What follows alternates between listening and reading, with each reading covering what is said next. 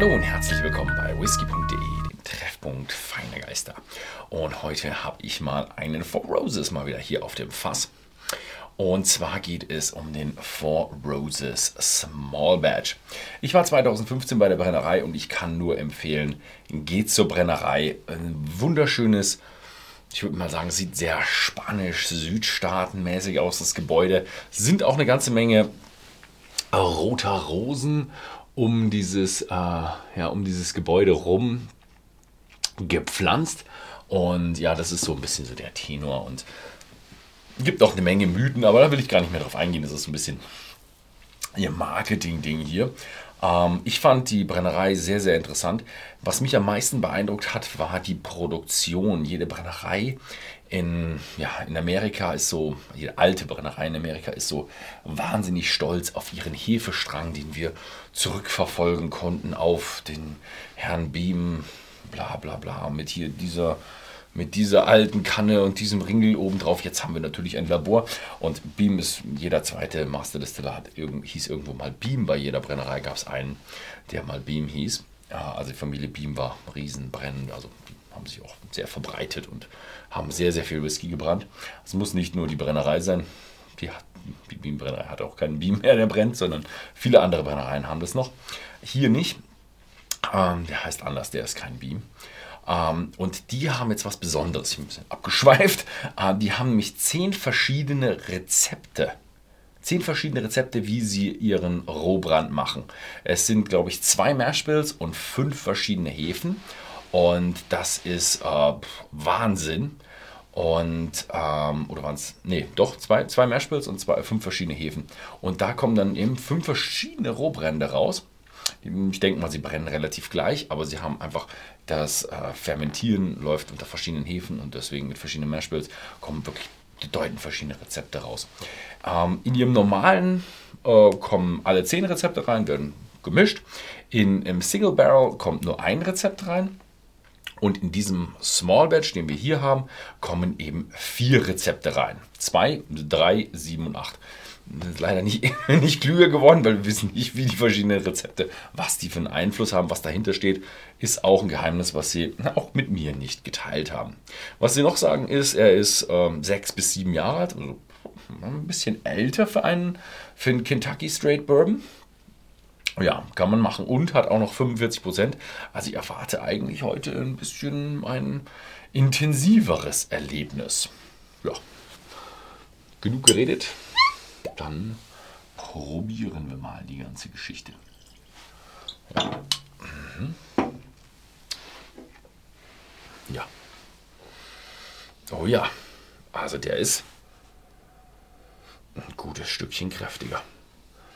Also das ist kein so ein mellow, smoothly mm, Whisky, sondern der ist auch ein bisschen, bisschen anders.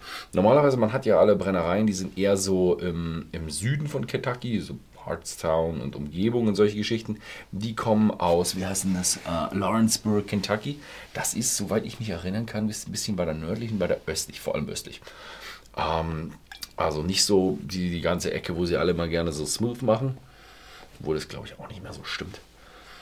Oh, sondern der hat richtig ein bisschen mehr Kick. Also ein bisschen so, ja, so Backgewürz, ein bisschen, mir kommt es so vor, als hätte er, hätte er eigentlich eine ganze Menge Roggen mit dabei. Beim ersten Mal war es noch nicht so Roggen, da war es eher so ein Muskat. Jetzt habe ich so ein bisschen so dieses Nadelholz, Muskat ist schon noch mit dabei. Jetzt, wo ich es gesagt habe, rieche ich es natürlich. Aber er hat natürlich auch schon Vanille, Karamell, Honig. Ja, Honig diesmal ein bisschen. Bisschen anders. Bisschen anders, die Süße mit drin. Ganz komisch. Also machen sie schön. Also Four Roses Mhm. Mm. Mm. Mhm. Mhm. Wer die Kentucky Straight Bourbon so kennt mit, oh, die sind ja alle nur so süß und smooth und smooth und smooth, hm, wird hier was Besseren belehrt. Also der hat, der greift gleich ein bisschen an, 45%, drückt mit kräftig Geschmack rein, Eiche, Gewürze, hm, Koriander ein bisschen mit dabei. Also so Koriandersamen, nicht den, nicht den grünen Koriander, sondern Koriandersamen. Hm, Wow. Mhm. Also, aber viele von diesen Backgewürzen, bisschen so, die Amerikaner nennen es Allspice, wir nennen es Piment, so in der Richtung. Aber nicht voll, vollständig dieses Pfeffrige. Also das nicht, er ist nur so, ich kann es mal nicht übersetzen, im Englischen habe ich es nicht gesagt, aber im Deutschen würde ich sagen, ein bisschen herb. Ein bisschen herb. Ja. Schreibt es mal unten in die Kommentare rein, würde mich mal interessieren, wie übersetzt man herb? Würde mich mal interessieren, wie man herb ins äh, äh, auf Englisch sagt. Ich habe da keine gute äh, Übersetzung gefunden, deswegen drücke ich mich immer über das Wort. Hm? Hm. Hm. Kräftiger Small Batch Bourbon. Definitiv ein etwas älterer Kollege. Deswegen hat es mich ein bisschen überrascht. Der kostet zurzeit bei whisky.de 29,90.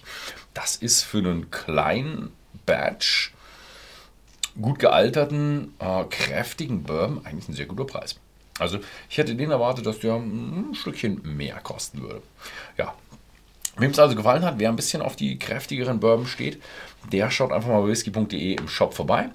Da gibt es den Whisky, wie gesagt, für 29,90 zu kaufen. Das äh, Four Roses Small Batch. Kann natürlich sein, die Batches variieren immer ein bisschen, dass sie hin und wieder ein bisschen anders schmecken. Ansonsten, vielen Dank fürs Zusehen und bis zum nächsten Mal.